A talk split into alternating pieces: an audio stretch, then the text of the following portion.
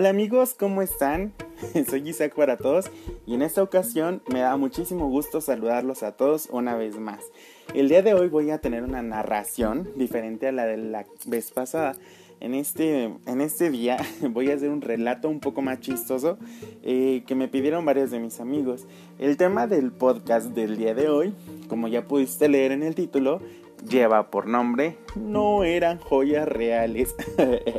y bueno, voy a comenzar con esta charla, ¿va? Con, esta, con este relato.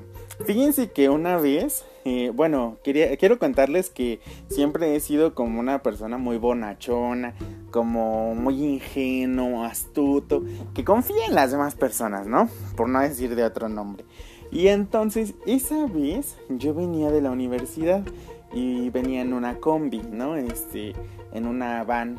Para los que no saben qué es una combi, venía en, el transporte público y todo cool, venía con mi teléfono este, escuchando música y demás. Y bueno, me bajé en la esquina de la casa y ahí venía súper feliz, ¿no? De la escuela. Y entonces en la esquina de mi casa sucedió la tragedia, la gran estafa, la estafa maestra, diría yo. ¿Qué creen que me pasó, amigos? Ay, Jesús bendito. Ahí tenías que estaba un viejito, tan viejito, pero viejito, con una cara angelical, de no rompo ni un plato. Y pues X, ¿no? O sea, me crucé la avenida y ya venía camino a mi casa. Y entonces un chico se subió a una combi y vi cómo se le cayó algo de su, pues de a él, ¿no? Se le cayó algo. Pero no tomé importancia, o sea, solo como que vi que se le cayó algo y ya me iba a seguir a mi casa. Y entonces He aquí el meollo del asunto. Aparece el viejito estafador. Y se agacha el ruquito y levanta la bolsa. Y entonces yo lo veo que la levanta y se me queda viendo como... Ah, no, pero pues yo dije, ¿qué está pasando aquí? Y me dice el anciano, ¡ay, mira esto! Pobrecito del muchacho. Y yo dije, ¿qué está pasando? Y ya me acerqué. Eh, error, error. Cuando pase eso, huyan amigos, huyan por su vida para que no les pase lo que me pasó a mí. Y dice, híjole, pobrecito del muchacho, se le cayó su dineral. Y yo dije, ¿qué es esto? Y me dice, mira, y que me enseña. Era una bolsita, amigos, como tipo Ziploc. ¿Qué creen? Ay, malita sea. Era una bolsita con una cadena que parecía de Daddy Yankee. Se los juro, estaba súper cool. Era como de 60 quilates, casi, casi. Así, de chapa de oro. Yo no sé, estaba muy bonita la cadena. La verdad, amigos, para decir algo a mi favor, es que sí se veía muy real. Se veía carísima, por cierto. y entonces yo dije, ah", y hagan de cuenta que parecía que la habían sacado esta cadenita de una de un lugar de empeño, ajá. Y entonces ahí en la hojita, en la bolsita tenía escrito eh, como algo así como quilates, 200 millones, ¿no? Costo o valor total, algo así, decía 18.866 pesos. Y yo dije, mmm, mucho dinero. A lo que el anciano me dice, cámara, como ves, está súper padre, ¿no? Y yo le dije, no, pero pobre muchacho. Pero pues el chavo ya se había ido, ¿no? En la combi. Y me vi y le digo, eh, pues bueno, adiós. Eh, y ya me iba a ir a mi casa, a lo que el ancianete este me dice, no, pero tú estabas aquí cuando pasó esto, yo no me puedo quedar con todo este dinerazo. Yo le dije, pero pues usted lo tiene, yo no tengo ningún inconveniente. Chao, y ya me iba a ir. Hubiera hecho caso a mi instinto de supervivencia, pero no. Viene el señor astutamente y me dice, oye hijo, ¿no te gustaría que nos fuéramos a las millas? Y yo me ganó mi avaricia maldita sea. Y le dije, bueno, pues estaría padre, pero ¿cómo le hacemos? Y me dice, si quieres, podemos ir a mi casita. Y en mi casita yo tengo dinero. Y te doy la diferencia. Dice, ya sea que tú, este, yo me quede con la medallita y te doy los 9 mil pesos que te corresponden. Para esto, amigos, abro un paréntesis. Y en ese momento nosotros en la casa teníamos una necesidad de una impresora. Entonces yo por mi cabeza pienso, claro, con ese dineral puedo comprar una impresora y me compro un carro y una casa y un departamento en Miami. Me alcanza perfecto. Y pues ahí voy y le digo, cámara señor, hay que hacerlo. Entonces nos, cruzamos la avenida Y me empieza a hacer la plática el viejito. Y me dice, no, pues que sí, que esto, que el otro, que yo me dedico a este, no sé qué cosas del cuero, este, forro libretas, que hago, este, quién sabe cuánta porquería me dijo el anciano. El chiste es de que me envolvió en su plática. Y pues ya casi, casi éramos mejores amigos. Y me dice, bueno, pues ya me voy por mi, este, aquí a dos calles está mi casita, déjame ir por el dinero y te lo traigo. El chiste de que para no hacerles el cuento largo, no sé cómo, pero terminé yo con la cadenita en mis manos y me dice, no te vayas a ir, por favor, hijo. Eh, ahorita te traigo el dinero. Para esto, no creo, no quiero que piensen que soy un estúpido. Yo le dije, Nel, llévesela o vamos a su casa. No, pero, ah, como esta, como ese señor tenía como mil años, obviamente tenía más experiencia que yo. Además, él es un criminal. Y me dijo, no, hijo, es que no te puedo llevar a mi casa. Porque em, pues yo soy un poco ojo alegre y mi esposa piensa que tengo muchos hijos regados aquí en, en donde vivimos, ¿no? En Nezahualcóyotl. Entonces yo le dije, ah, mírelo. Y me dijo, entonces pues por eso preferiría que me esperes aquí porque si ella te ve y ve que vengo a mi casa por dinero y que te lo voy a dar, pues ella va a pensar que eres uno de mis hijos y no quiero tener problemas con ella. Y ahí va Isaac a creerle, está bien, aquí me espero. Y le dije, bueno, y el chiste es de que me dejó las joyas finísimas, ¿no? Y no sé por qué me enrolló, pero yo ya las tenía y me dice, hijo, no te vayas a ir. Le digo, no, señor, aquí me espero, aquí lo espero, papi. Y me dice, bueno, confío en ti, no te vayas, hijo. Y yo, ah, que no, aquí me espero. Y el chiste es de que fue tanto el rollo que se hizo que le digo, ay, llévese mi celular, señor, como, como garantía para que vea que aquí lo voy a esperar. Mire, se lo lleva y ya es como una garantía regresa, me da mi celu y nos damos el dinero y demás. Y los dos millonarios para siempre. Y el señor me dice, ay, claro que sí. Y este me dice, no, ¿cómo crees que me voy a llevar tu celu? Y yo le dije, sí, y mire, así ya confía en mí, de verdad, y de que no le voy a defraudar. y el señor, bueno, está bien, y que agarra mi celular el maldito. Y todavía se fue caminando despacito, despacito, porque ya era muy anciano. Y yo todavía ahí en el perro solazo le digo, Dios le acompañe este, con cuidadito. No manchen amigos, pues ¿qué creen?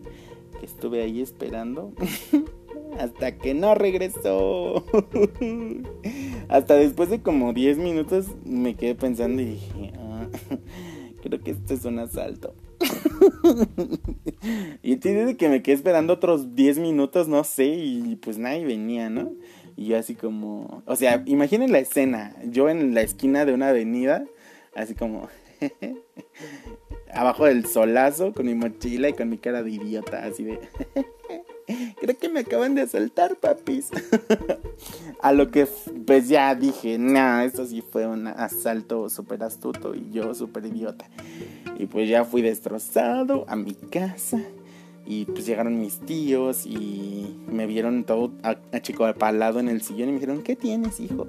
Y les dije, uy, es que ya no tengo celular. y les conté la historia y dijo uno de mis tíos, no, pero no todo está perdido, tú tienes las joyas, ¿no? Y yo, sí, aquí está la cadena de Daddy Yankee. Y me dijo, pues vamos a ir a una casa de empeño y que nos digan cuánto vale. Y yo dije, oh, no lo había pensado. Mi tío se lanzó a la casa de empeño y regresó. Ay, más avergonzado que Peña Nieto toda su presidencia. Y pues que agarra y que me dice, no, pues ya este me dijeron que tus cadenitas no valen nada. Son fantasía. Papis, me vieron la cara. y fue así como perdí un celular que tuve por mucho tiempo, que tenía en muy buen estado. ¿A cambio de qué? De unas baratijas. Y es así como perdí mi dignidad con mi familia, mi celu y confianza en los ancianitos. Donde quiera que esté el viejito, ojalá que escuche este podcast, si es que sigue con vida y se arrepienta de lo que hizo. Y bueno, así es como perdí mi celular y fui chantajeado y fui engañado vilmente. Ahora bien les voy a contar otra historia súper rápida de otra vez, otra ocasión en la que fui robado. Por esa ocasión no fue que yo lo haya decidido o que yo haya sabido. Simplemente fue cuando iba entrando al metro aquí en la Ciudad de México. Ustedes saben que contamos con un eh, sistema de transporte que está súper saturado de gente. Y bueno, esa ocasión yo iba a comenzar a trabajar en el verano, entonces iba a empezar a trabajar de meserito en un salón de eventos. Y pues me llevé mi pantaloncito, mi camisita, iba muy guapo la verdad. Y tenía un iPod en ese entonces. El punto es de que estaba en la estación del metro Pantitlán de la línea 9. Ustedes ya se imaginarán. Y ahí voy con mis eh, audífonos y el iPod en la bolsa. Bueno, para no hacerles el cuento largo, había muchísima gente, un mar de gente para ingresar al metro, ¿no? El chiste es de que yo estaba ahí bien feliz escuchando la música en mis audífonos y de pronto cuando se llega el metro al andén, y se abren las puertas y pues ya saben que todos te van empujando y todo así ah", y te apachurran y entras a presión. Entré y justo cuando estaba entrando entre la multitud, solamente se apagó mi música. ¿Qué había pasado? En efecto, alguien me había bolseado y me había basculeado y me habían sacado mi iPod. Rápidamente me llevé las manos a la bolsa y me di cuenta tristemente de que ya no lo tenía. Y solamente volteé y me le quedé viendo a toda la multitud con cara como de, ¿qué está pasando México? ¿Por qué somos así? Y me lo robaron. Fue así como, sin que me di cuenta, en cuestión de un segundo, perdí 5 mil pesos en un iPod. Así que chicos, tengan cuidado cuando viajen en el transporte público.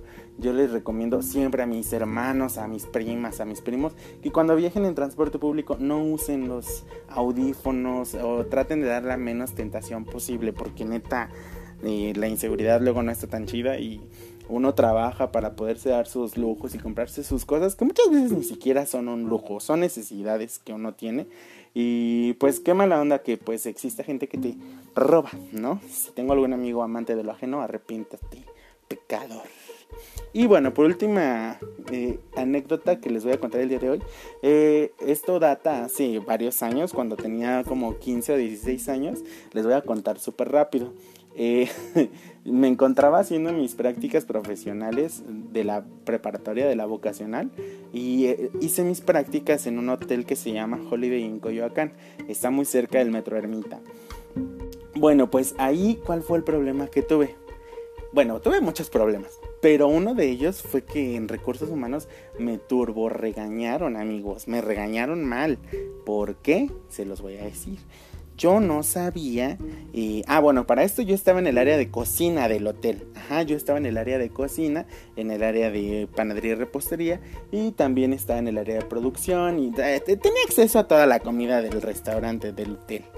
Y entonces, eh, pues yo empecé pues a querer tomar ventaja de esa situación. Para esto les tengo que decir algo. En el hotel eran súper feos. O sea, la gente era súper linda. Pero los protocolos del hotel eran súper mala onda. Y no nos dejaban comer nada del hotel. Y yo decía, cámara, estoy haciendo algo súper rico y no me lo puedo comer. Sufría.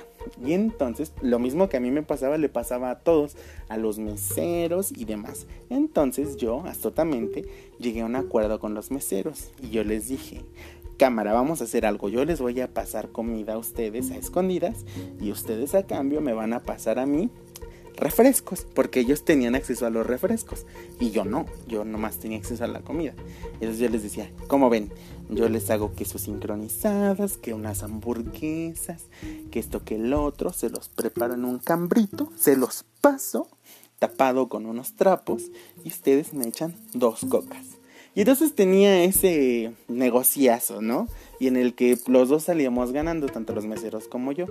Y bueno, eh, esto fue algo, ¿no? De lo que hice y ahora voy con lo demás. Y después de esto, pues yo tampoco sabía que me podía llevar tanto con el personal del hotel. Y es aquí donde llegó el problema. El problema llegó cuando me, balconearon, ¿no? De que es que el practicante le da comida a los meseros. Y yo dije, ay Jesús de Veracruz.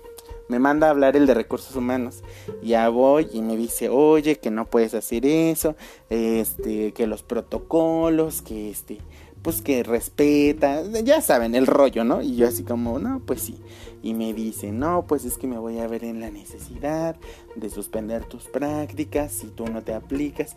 Y entonces, ¿saben qué hice? En lugar de ponerme en un modo sumiso y arrepentido, me le pongo al brinco y le digo, pero no me puede despedir o no me pueden dar de baja ahorita porque yo estoy en una tanda. Y entonces, ¿qué va a pasar con mi dinero? Y entonces, ay, pues más problemas porque el de recursos humanos se queda así como, ¿qué? y yo, ¿qué? ya me había balconeado. Y entonces me dijo, ¿cómo que estás en una tanda? Y le dije, y sí, con todas las camaristas y los del área de, eh, pues de, división cuartos, pues que son las que limpian las recámaras, eh, áreas públicas, todo eso. Yo estaba en una tanda, amigos, pero era una muy buena tanda. La verdad es que yo tenía de los últimos números y pues me iban a dar mi buen billete. Y que me dice, tú no puedes estar en tandas tampoco. Uy, tuve que ir con toda mi vergüenza a decirle a la señora Mari que me quitara de la tanda y que si por favor me podía regresar mi dinero. me dio mucha vergüenza, amigos. Imagínense, tú ya estás bien entrada en la tanda. Además, yo era de los que sí pagaban y sí cumplían. Y que me diga el Eric, el de recursos humanos, no, no, no, no, no. Aquí no puedes estar en tandas. Estás muy chiquito, tienes 15 años, papi. Regresa el dinero. O que te lo regresen. Y pues ya, así fue como me obligaron a dejar de estar en la tanda. Y así siempre ha sido, amigos. Siempre que emprendo un negocio o cosas así, alguien llega y me lo jode. Por eso les va como les va. Pero bueno, esas han sido las, las, tres anécdotas que les quería platicar por el día de hoy. Les mando muchos saludos, muchos abrazos. Y bueno, quiero mandar un saludo muy especial a mi amiga Alessandra. Ella vive en la isla de Cozumel, aquí en México. La verdad es que la extraño mucho y ya les haré un podcast también de cómo el coronavirus afectó mis viajes, porque yo tenía ya un viaje comprado para irme un mes a Cozumel y que llega el COVID y que me lo cancela todo. Ay, no importa. Muy pronto nos estaremos viendo por allá. Y yo ya hablé con mi amiga Alessandra y ya le dije que en cuanto esté allá con ella, vamos a hacer un podcast de todo lo que hacemos en la isla. O sí. Les mando muchos saludos, muchos abrazos. Espero que se la pasen bien en sus casas en la cuarentena. Claro, estos abrazos y estos besos que les estoy mandando son con sana distancia, ¿eh? No se espanten. Los quiero mucho y espero verlos muy pronto en la siguiente transmisión del siguiente episodio. Les mando muchos besos en su corazoncito. Cuídense. Hasta la vista, babies. Bye.